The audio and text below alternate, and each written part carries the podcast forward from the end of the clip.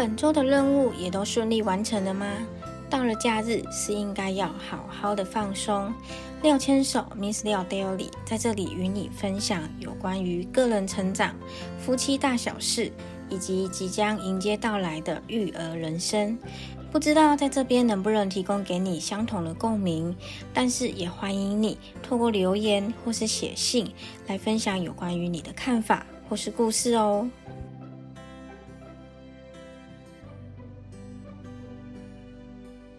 没错，今天我们就要来聊聊婚后小夫妻的磨合。其实不管是哪对夫妻，我都相信多少都会遇到需要磨合的时候。不管是结婚前呐，或者是说你已经有同居过才结婚的。但是呢，今天要聊到的是，呃，廖先生跟我我们小夫妻的磨合状况。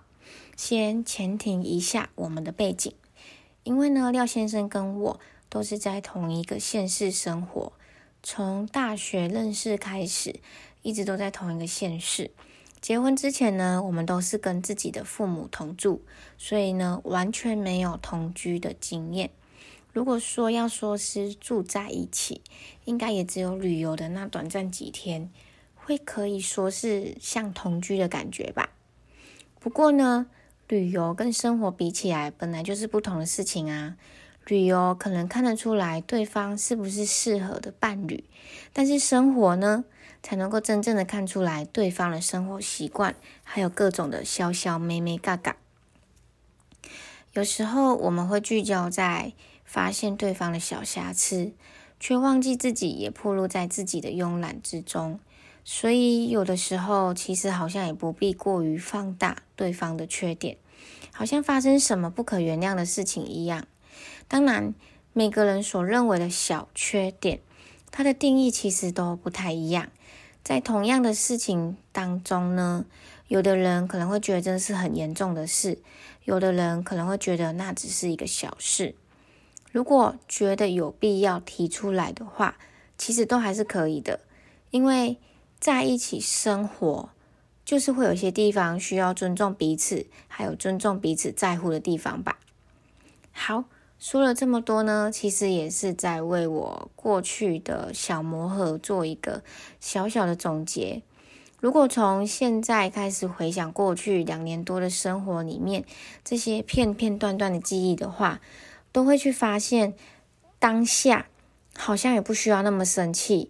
或者是说，也会去发现那个当下，好像可以再仔细的、慢慢的说出自己的想法。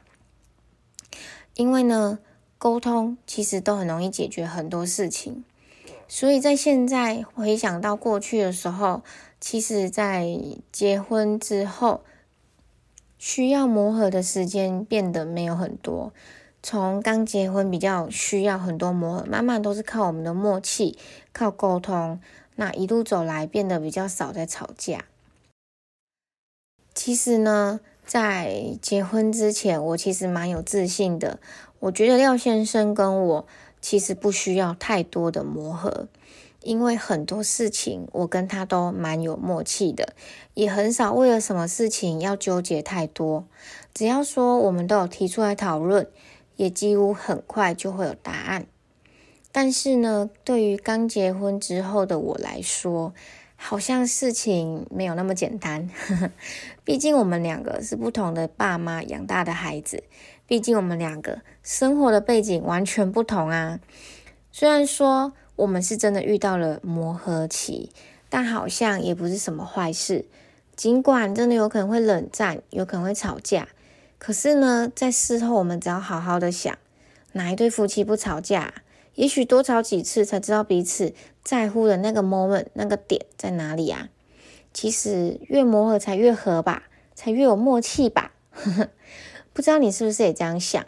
其实有的时候想着想着也觉得蛮有道理的。虽然说用想的还蛮简单的，但是这却是很重要的一点。不管当下有多么难的磨合，都应该要去正视它，因为你今天忽略了这件事情。明天可能又出现新的事件，然后又忽略它，久而久之，对于磨合的这件事情，也会慢慢的觉得说它变得很难，因为你根本找不到应该要从哪里开始去解决。有的时候呢，我们可能会因为观念啊、想法不同，沟通起来也很难沟通，那就会变成是吵架或是冷战。所以有的时候，我其实也有一点点感谢我跟廖先生是住在婆家，因为还有跟家人同住，我们不希望把脾气呀跟烦恼带出房间门外。所以呢，我跟廖先生很容易就和好。怎么和好的呢？就是走出房门之后，在客厅用眼神和解。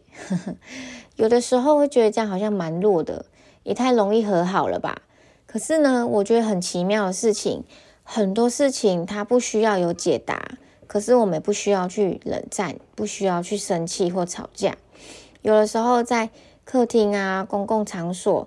只要一个瞬间，一眼瞬间，我们反而能够更冷静思考，在回房间之后，能够更理性的去讨论，更理性的去说出自己的想法。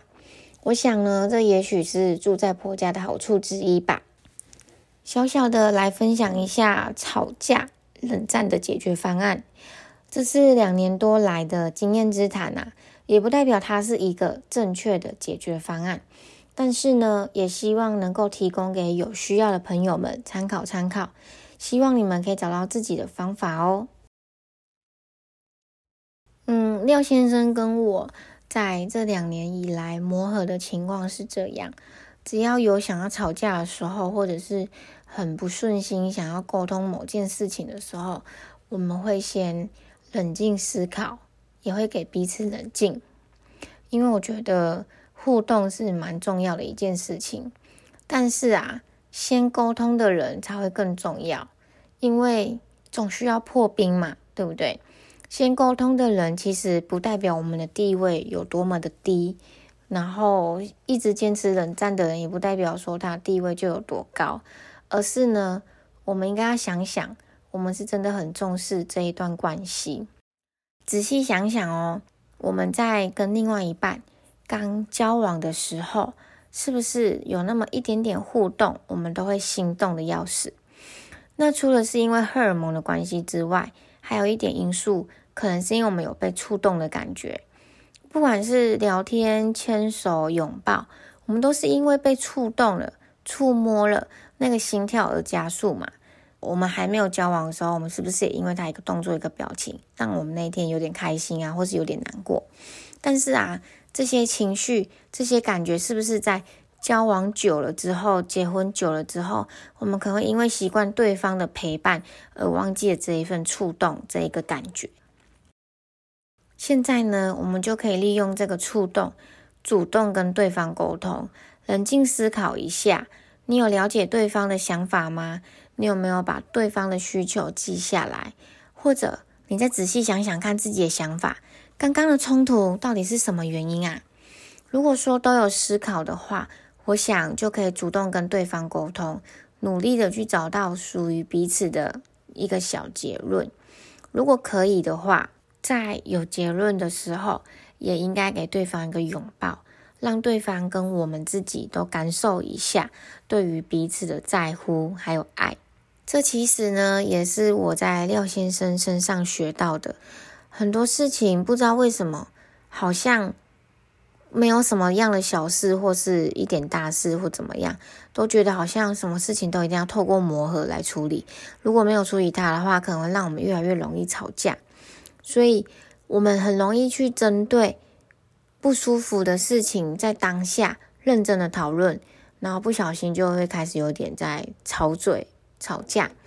这个过程呢，虽然是真的还蛮不舒服的。那坦白说，谁会想要吵架？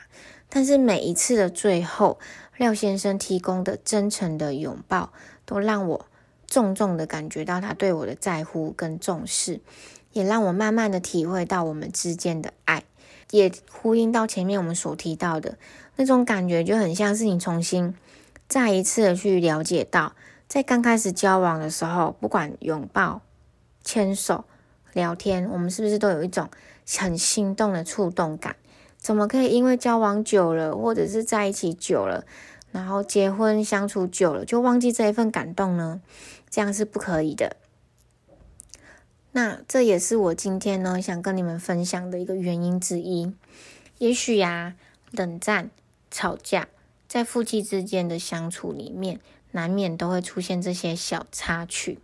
但是啊，即便再好的夫妻都会出现的，我们也很难说未来到底还会不会再有吵架、再冷战的事情出现。可是呢，我们现在可以做到一件事情，就是在吵架的时候。不要用言语去伤害到对方，不要把其他的事情不分青红皂白的全部都放在一起吵，这只会让问题变得更严重，变得越来越无法收拾。所以一定要秉持一个原则：当下在争论什么事情，就以那件事情为中心去沟通，想办法解决，而不是把其他的事情全部都放进来吵。我想有的时候呢，我们会吵架，当然是因为我们在乎对方，在乎某一件事情，在乎夫妻两个人在吵的中间的这件事情嘛。这可能是生活啊，可能是钱，可能是孩子，可能是未来。可是呢，在两个人都情绪上来的时候，开始有情绪字眼的时候，我觉得可能稍微的两个人分开一下下会比较好。但是呢？分开一下下，并不代表你要去找别人诉苦，或是说找别人乱抱怨。要记得，在生气的时候，你就在红灰桃啊！你又跟别人抱怨的话，你只会让自己对于这件事情失去焦点。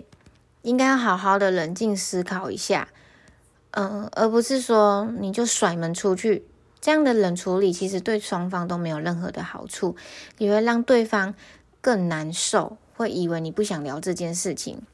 所以说，在遇到这样的事情的时候，你觉得没有办法跟另外一半沟通的时候，我觉得好像可以说说看，跟他说我们现在好像没有办法好好沟通这件事，我也很害怕继续说出伤害你的事情，因为我现在真的理智断线。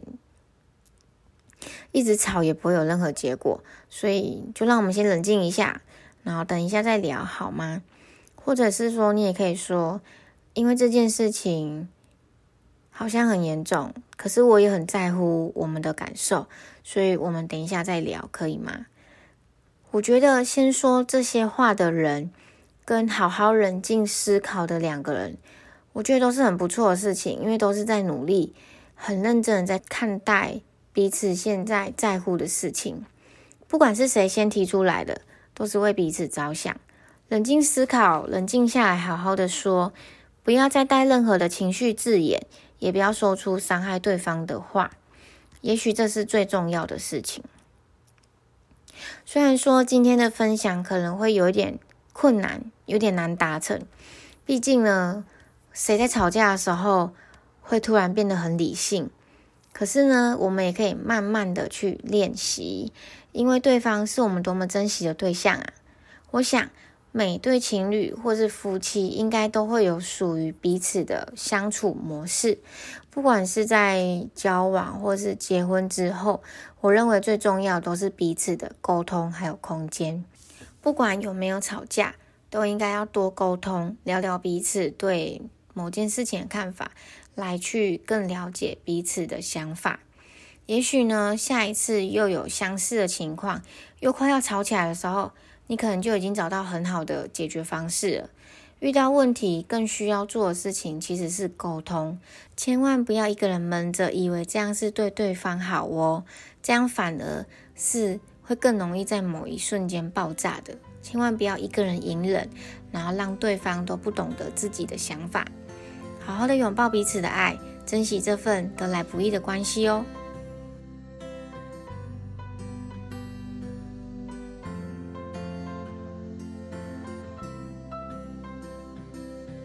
喜欢今天的内容吗？欢迎你订阅廖千手 Miss 廖 Daily 这个节目，也欢迎到留言区或是写信跟我讨论或分享有关于你的故事哦。廖千手，我们下周再见。